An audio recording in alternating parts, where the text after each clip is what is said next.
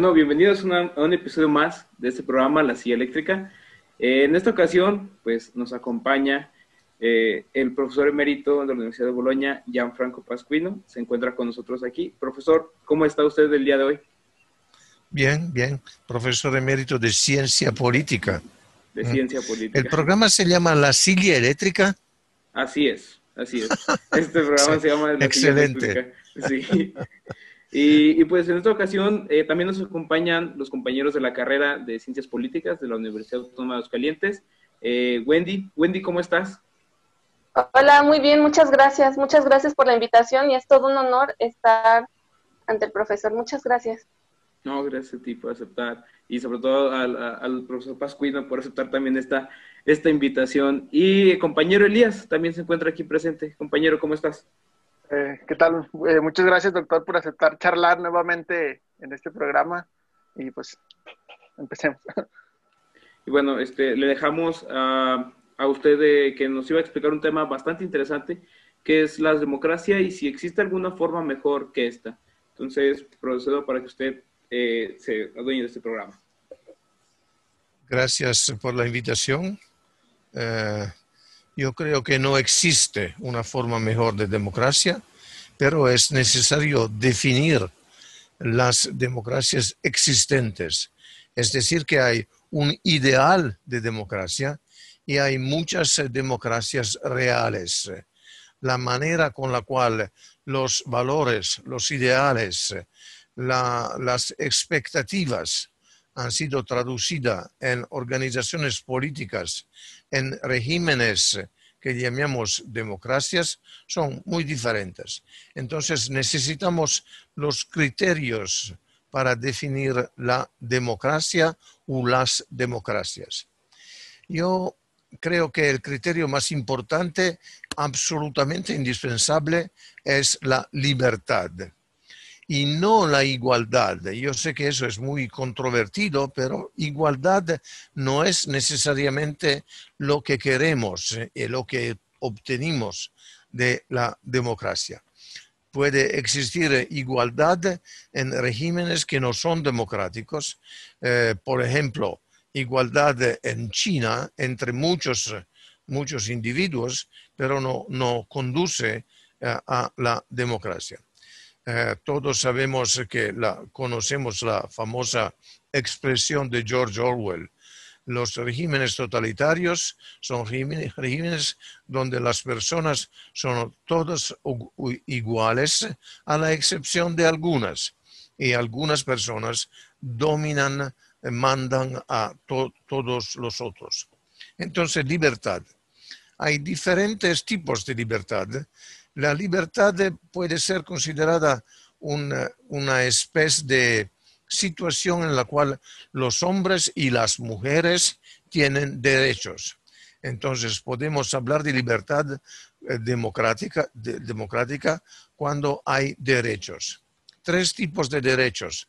ha escrito un grande sociólogo eh, inglés, los derechos civiles que son absolutamente necesarios, es decir, la libertad de palabra, de hablar, la libertad de imprimir, la libertad de circular, la libertad de, eh, de tener relaciones con otros hombres y mujeres. los derechos civiles son, preexisten a, a una formación democrática. Después necesitamos derechos eh, derechos políticos.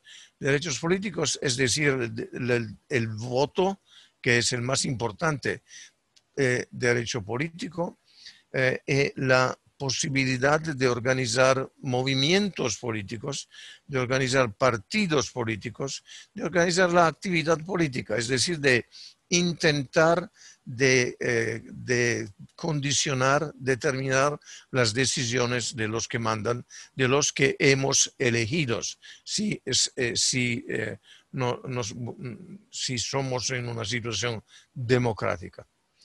Tercero grupo de derechos, los derechos sociales. Los derechos sociales son derecho a la salud, al trabajo, a la educación, a la jubilación es decir, los derechos que, permiten a los hombres y a las mujeres de vivir una vida decente, yo diría, una vida aceptable. Pero sabemos que en la mayoría de las democracias los derechos eh, eh, sociales no existen. Existen algunos derechos sociales eh, que pertenecen a algunos grupos. Por ejemplo, no, existe, no existen derechos sociales en algunos estados de los Estados Unidos. Sabemos que la Obamacare, es decir, derecho a la salud, es muy controvertida y puede ser que la, Corte Suprema va, eh, a obliterar Obamacare. Hay, eh, la educación no es un derecho en los Estados Unidos, es algo que, los ciudadanos deben intentar obtener. Eh, hay, yo diría así, hay democracias liberales en las cuales los hombres y las mujeres deben luchar para obtener derechos sociales y hay democracias socialdemocráticas, poca, pocas, eh, que en, en, las cuales existen los derechos sociales que caracterizan la naturaleza de la democracia socialdemocrática. Una democracia es un eh, sistema de instituciones también es decir, que debemos construir instituciones que, eh, que organizan el poder, que permiten a los hombres y a las mujeres de ejercer poder político.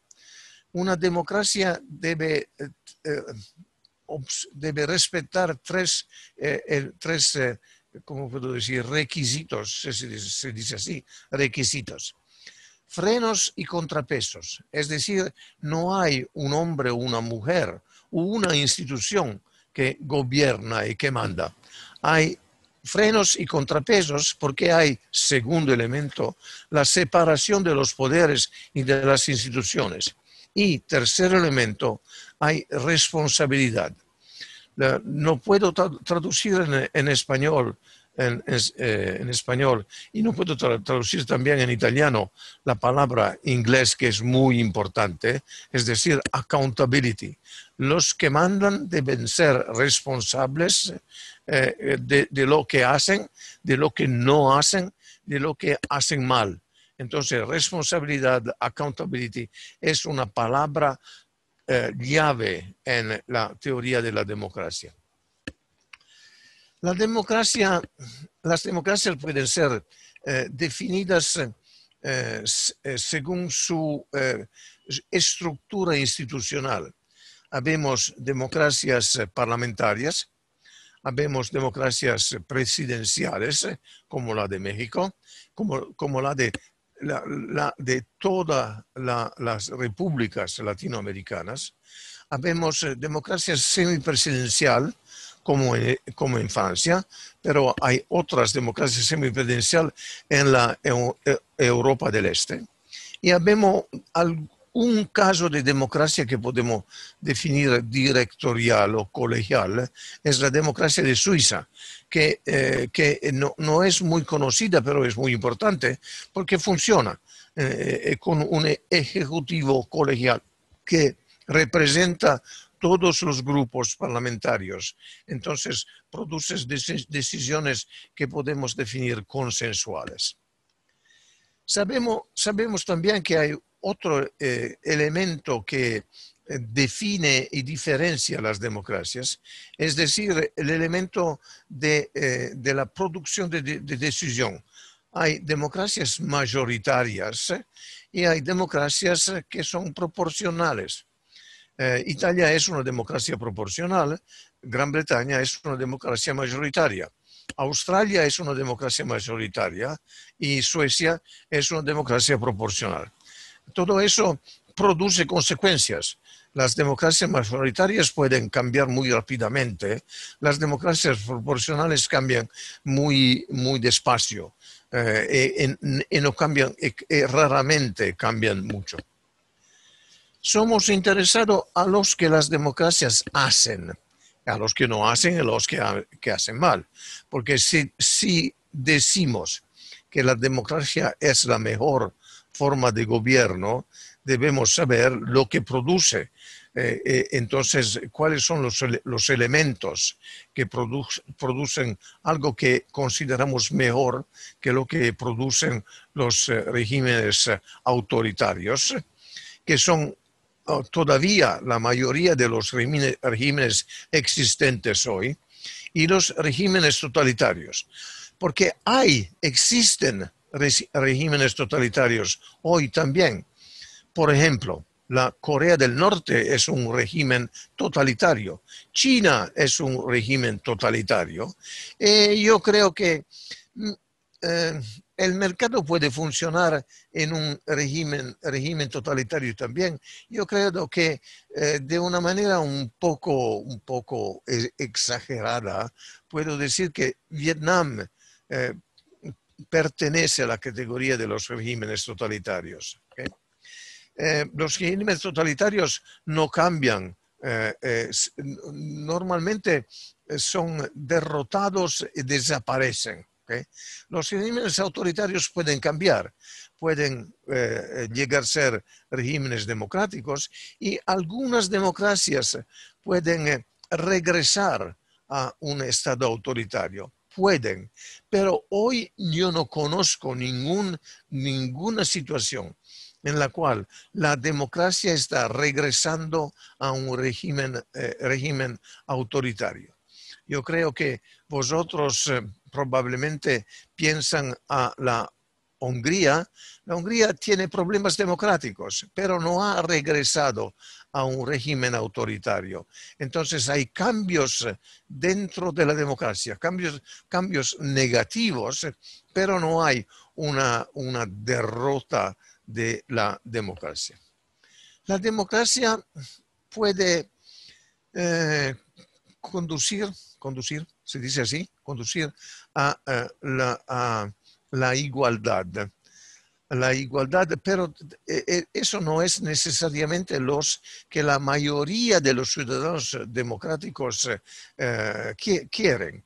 Es decir, la mayoría de los ciudadanos democráticos quieren una forma de igualdad. Igualdad ante la ley. Es decir, todos somos iguales ante la, ante la ley. Pero sabemos que eso no es verdad, que la igualdad ante la ley debe ser conquerida. Es hay una lucha constante, permanente, porque la ley sea aplicada de manera igual a todos los ciudadanos. Y sabemos eh, contra los que los, eh, eh, los padres constituentes americanos escribieron en la, en la Constitución que los hombres y las mujeres no nacen igual, iguales. Nacen con muchos elementos de, de, diferencia y de desigualdad también. La política puede reducir la desigualdad. ¿eh? En algunos países eh, eh, dicen que no es la política que debe hacer eso. Por ejemplo, en los Estados Unidos las desigualdades son aceptadas y no hay una lucha verdadera para construir situación, situaciones de igualdad. Último punto que creo que sea muy importante. Todos, no, todos no, muchos comentadores muchos eh, cientistas políticos, eh, muchos políticos también, eh, muchos ciudadanos hablan de una crisis de la democracia. No es correcto. no hay una crisis de la democracia como ideal. La mayoría de los hombres y de las mujeres que luchan en los países autoritarios, como por ejemplo en Bielorrusia, luchan porque quieren obtener una democracia. Los, los jóvenes en, Hong Kong luchan para mantener la democracia. Eh, no hay situaciones en, en las cuales hay una lucha para producir un régimen autoritario, pero hombres y mujeres en el mundo luchan para obtener una democracia no hay crisis de democracia, hay problemas, hay muchos problemas dentro de las democracias existentes, realmente existentes, pero son problemas eh, que pueden ser resueltos dentro de la democracia. Lo que sabemos es que hoy año 2020, hay más o menos 80 regímenes que son democráticos y que pueden tener muchos problemas, pero no han regresado a regímenes autoritarios. Sabemos que el COVID, la pandemia, ha producido muchas consecuencias eh, negativas sobre la economía, sobre los mercados, eh, sobre, puede decir también, podemos decir también la psicología de los hombres y las mujeres, pero ninguna democracia ha sido derrotada por la pandemia. Las democracias son flexibles, adaptables, resilientes. Si resiliente es una palabra española. Entonces debemos mantener confianza no solamente en la democracia, sino en los métodos democráticos para resolver los problemas que van a aparecer eh, eh, continuamente, que existen, pero hay soluciones democráticas a todos los problemas políticos. Gracias. Gracias a usted, eh, profesor. Muy interesante todo lo que mencionaba. Y pues ahora vamos a proceder con un poco de, de dudas y de análisis. ¿Y qué le parece? Pues iniciamos con con la compañera Wendy. Compañera Wendy, ¿algún comentario, alguna duda que tengas acerca de este tema? Comentarios, críticas, preguntas. Sí, una duda. Muchas gracias. Este, estamos viendo que últimamente han surgido algunos partidos que se autodenominan como de extrema derecha y algunos de las cosas que ellos, digamos, como propugnan principalmente es atentar contra uno de los valores principales que usted mencionaba, que era la libertad, porque vemos que están en contra de derechos como por ejemplo de los inmigrantes, de grupos minoritarios como los homosexuales. Y entonces esto lo podemos tomar como una amenaza a la democracia o simplemente como un problema más o cómo podría, qué podría, qué consecuencias podrían pasar de que lleguen estos grupos de extrema derecha al gobierno. Es un problema democrático, eh, porque eh, si hay un, eh, fuerte grupo de derecha que, no quiere aceptar los, los migrantes, que quiere producir soluciones autoritarias, eso significa que la democracia, que los demócratas no han enseñado de manera suficientemente convincente, convincente los valores democráticos. En algunos casos es una amenaza también, es una amenaza a la democracia, no, tengo ni, ninguna, ninguna duda. Pero existe un caso en el mundo en eh, el cual los grupos de derecha han derrotado la democracia. No, continúan siendo un desafío a la democracia, pero la derecha, la derecha extrema, no ha ganado en los regímenes democráticos. Eh, nunca ha ganado eh, en, Europa. Hay muchos grupos de derechas, pero tienen 10, 15, 20% de los votos. En Francia, donde el, Frente Nacional, que no se llama más Frente Nacional, se, llama eh, Rassemblement Nacional, de Marine Le Pen, ha ganado 25% de los votos, pero no tiene poder a nivel nacional. Entonces sí, son amenazas a la democracia, pero las democracias han eh, eh, logrado derrotar derrotar temporáneamente, porque la política continúa, han derrotado temporalmente los grupos de, derecha. muchas gracias. Gracias, Wendy, y gracias, profesor. En ese momento, pues pasamos con el compañero Elías. Eh, sí, eh, mi duda va enfocada en lo que hablaba Wendy acerca del sistema, más bien acerca del sistema de partidos, ¿no? Este, en democracias este, consolidadas o en proceso de consolidación como México o en Latinoamérica en general, eh, consideraría que es mejor un sistema bipartidista o que existan muchos partidos políticos. Elías, no podemos eh, elegir, no es algo que podemos eh, decidir nosotros. Los, sistemas bipartidistas aparecen si hay algunas condiciones favorables.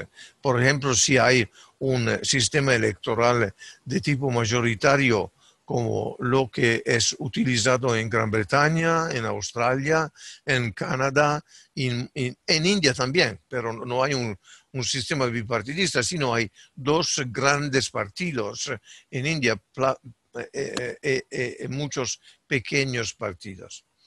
Cuando la sociedad es fragmentada, cuando hay muchas diferencias eh, territoriales también, no solamente políticas, eh, es posible que, que, produzca un sistema multipartidista y no, no debemos comprimir eh, un sistema multipartidista, sino intentar organizar coaliciones, alianzas. Eso es lo que podemos hacer.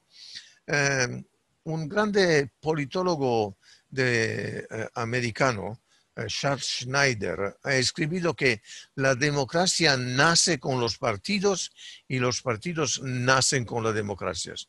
Entonces debemos tener una, una preocupación. Si los partidos son débiles, tenemos algunos problemas democráticos. Fuertes son las democracias que tienen partidos bien organizados. En general, yo diría que son las democracias socialdemocráticas, como Noruega, Suecia, Dinamarca. Eh, podemos decir también que en, los, en eh, Alemania hay un sistema de partidos bastante fuerte. Entonces, si queremos eh, producir una democracia fuerte, debemos intentar construir partidos los partidos representan muchos grupos y pueden enseñar también comportamientos democráticos. Muchas gracias. Muchas gracias, profesor. Y bueno, este, yo también tengo algunas dudas y algunos comentarios. Este, bueno, yo estaba haciendo lectura de un libro que hace poco surgió, que lo escribió eh, Steven Levitsky, que se llama eh, Cómo muere una democracia, cómo mueren las democracias. Este, él menciona varios puntos que, en, vaya, concuerdan con algunos con los suyos y en otros difieren. Por ejemplo, en, hay un punto que él menciona en, en, que los partidos políticos sí son los guardianes de la democracia, son aquellos que deben de defender este, la democracia, ¿no? Pero hoy en día estamos viendo que pocas veces se están concentrando más en la ¿cómo se diría? En la, en la parte de la libertad, en la parte democrática y más en la parte de la obtención del poder. ¿Usted qué opina acerca de eso? Primero que hay un, un libro muy eh, mejor eh, que lo, como las democracias mueren de, eh, de Levinsky y otro autor, Levinsky y Van. Hay el libro de Juan Linz y Alfred Stepan, que se llama El colapso de los regímenes democráticos. Es un grande libro, escrito, publicado en 1978.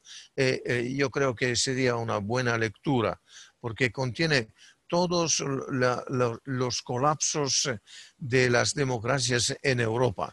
Eh, Italia, España, la famosa República de Weimar y otros regímenes, y después los el colapso de las repúblicas presidenciales de Latinoamérica. Es muy útil, muy importante y creo que es eh, preferable desde el punto de vista teórico y desde el punto de vista de la descripción de, los eventos. Las democracias eh, mueren cuando los demócratas no, las defienden, cuando hay un cambio, la, zona, ¿cómo puedo decir? grisa la zona grisa de los que no, no son verdaderamente democráticos, sino no son verdaderamente antidemocráticos, pero aceptan sin luchar que los antidemocráticos decidan su futuro. Entonces debemos enseñar comportamientos democráticos. Pero no veo hoy una situación, eh, lo, Levitsky y Lucan no, no, no y no, no, dicen, no, no nos dicen cuáles son los e, ejemplos de democracias que han muerto. Eh, en general, cuando hablamos de, democracias que mueren, el caso que vemos eh, en, en, particular es el caso de Venezuela. Pero Venezuela necesita una, una explicación más profunda que, que solamente, el, ¿cómo puedo decir? La traición la traición de, de, los demócratas, porque el colapso de la democracia venezolana es debido fundamentalmente al, al, colapso de los, los, dos grandes partidos, COPEI y Acción Democrática, y después eh, a una, ¿cómo puedo decir?, a una crisis económica también. Pero en general yo creo que son lo que son responsables del colapso de una democracia, de la muerte de una democracia, son los líderes políticos. Líderes políticos elegidos, los líderes eh, militares, los líderes burocráticos, los líderes de, la, de, la, de, los industrialistas. Eh, eh, ah, no, no, no es cierto. Aún los líderes religiosos también, porque en algunos países la Iglesia Católica nunca fue verdaderamente en favor de la democracia. Muchas gracias, profesor. Y bueno, este, ¿tienen eh, Wendy, Elías, algún otro comentario, alguna otra crítica, duda? Deben, deben, deben tener dudas y preguntas. Claro. Bueno, yo tenía algo como un comentario. Es que anteriormente yo realmente creía que todos estos movimientos sociales que se han estado dando alrededor del mundo eran básicamente como un síntoma quizás de una decadencia de la democracia, pero analizando bien, creo que es lo contrario. Estamos viendo la oportunidad de mejorar una calidad de la democracia, estamos viendo estas amenazas más bien como una oportunidad de convertirlo, eh, o más bien de democratizar realmente pues sí, el régimen. De, estamos viendo las deficiencias y nosotros como ciudadanos estamos empezando a ser más activos. Y por esta parte de los ciudadanos también me surgía una pregunta, que es ahorita el papel de la tecnología y de las redes sociales. Yo sé que quizás esta pregunta ya se la han hecho bastante o quizás en demasiadas ocasiones, pero estamos ante dos posturas. Una que es básicamente escéptica, que dice que mm, nos va a volver más pasivos, quizás más desinteresados, desinformados e incluso más susceptibles a una manipulación. Y por otra parte está que es una herramienta política efectiva que nos puede hacer lo contrario, ¿no? Informarnos y hacernos capaces de ver más allá de lo que nosotros podemos percibir en nuestro entorno inmediato. ¿Cuál es su postura al respecto? Tengo muchas posturas. Primero, cuando una sociedad es muerta, no hay movimientos políticos. Una sociedad que vive produce movimientos políticos y los movimientos políticos aparecen cuando la sociedad es bastante vital.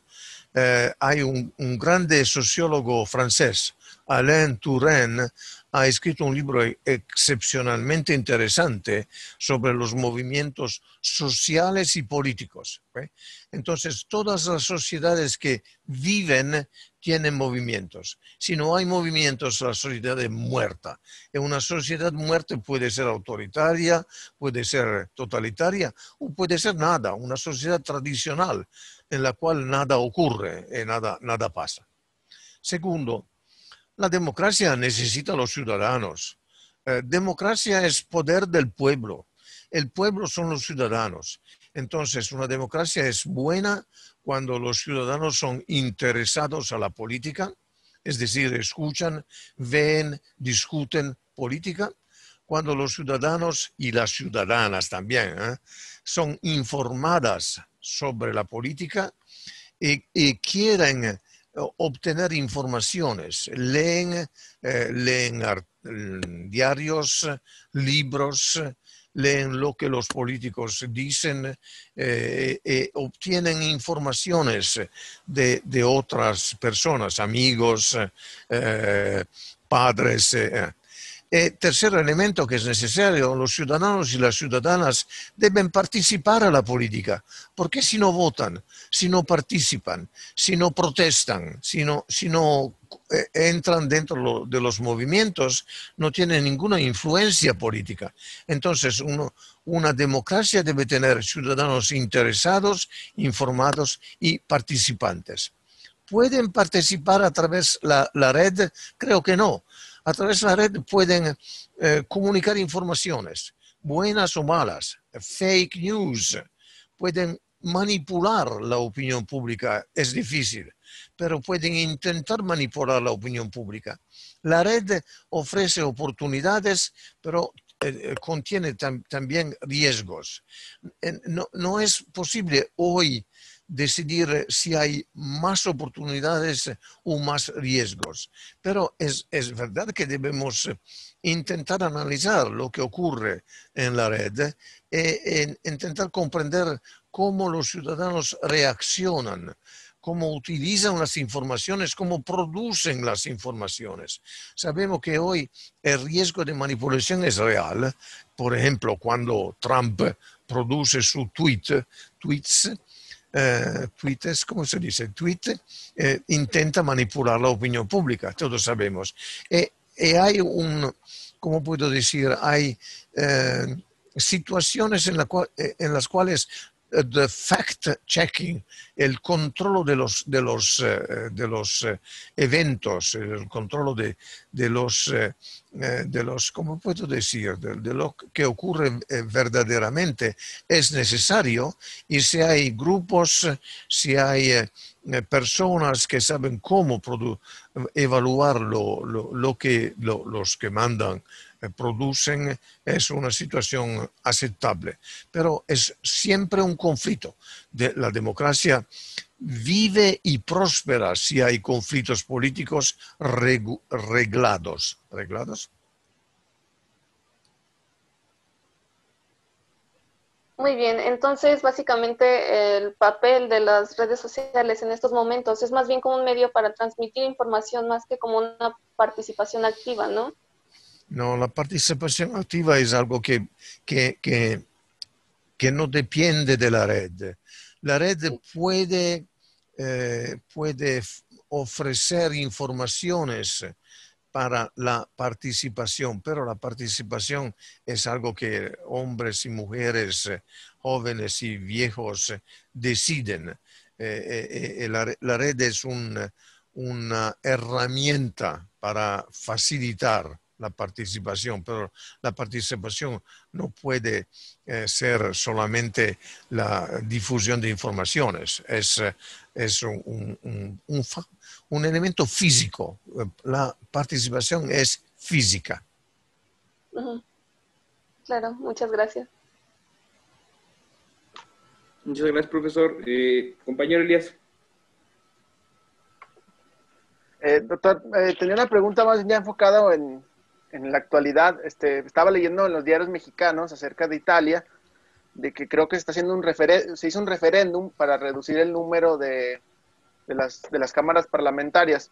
Eh, ¿Usted consideraría que es un avance democrático o al contrario, ¿no? que se limita la representatividad y se quedan pues, ciertos sectores o regiones fuera del, del terreno político? ¿Qué, qué, qué opina, doctor?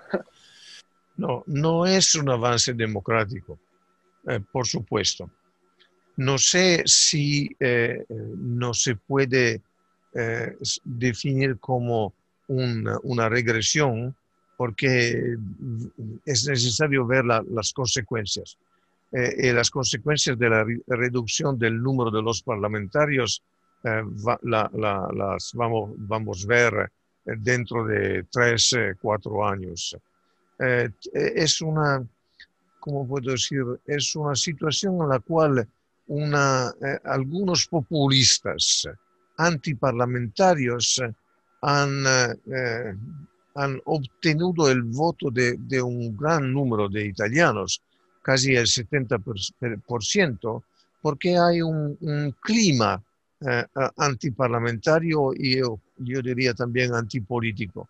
Yo he votado no, he explicado por qué no. Eh, yo he, perdido eh, visiblemente, eh, pero creo que, que, no es una buena cosa, que y las motivaciones no fueron buenas, porque para, ah, para ¿cómo puedo decir? no, no, no, ¿cómo se dice? Risparmio, ahorrar, para ahorrar un poco de dinero eliminamos un, tercio de los parlamentarios. No me parece una motivación convincente. Entonces, creo que eh, para eh, mejorar la democracia italiana es necesario producir otras revisiones constitucionales y no solamente eh, eliminar, cortar los parlamentarios. Muchas gracias.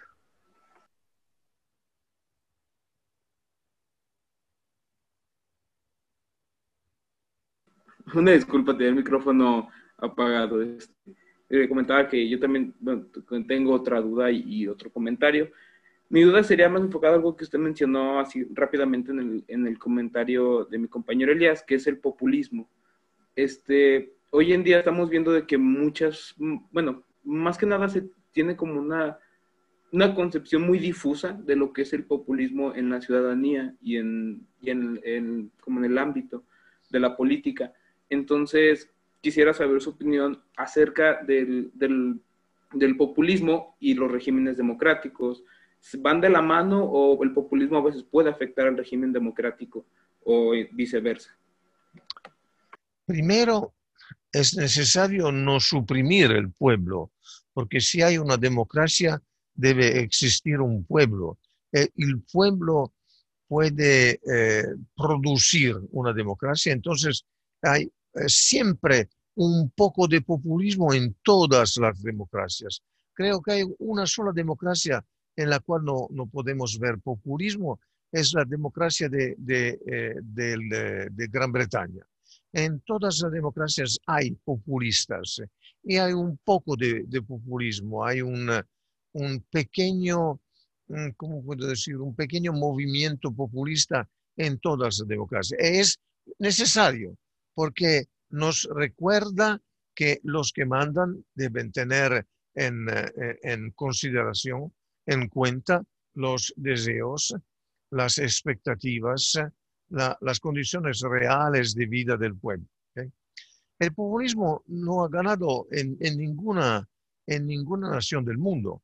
Eh, puede tener representación en los parlamentos. Hay populistas en el Parlamento Europeo también.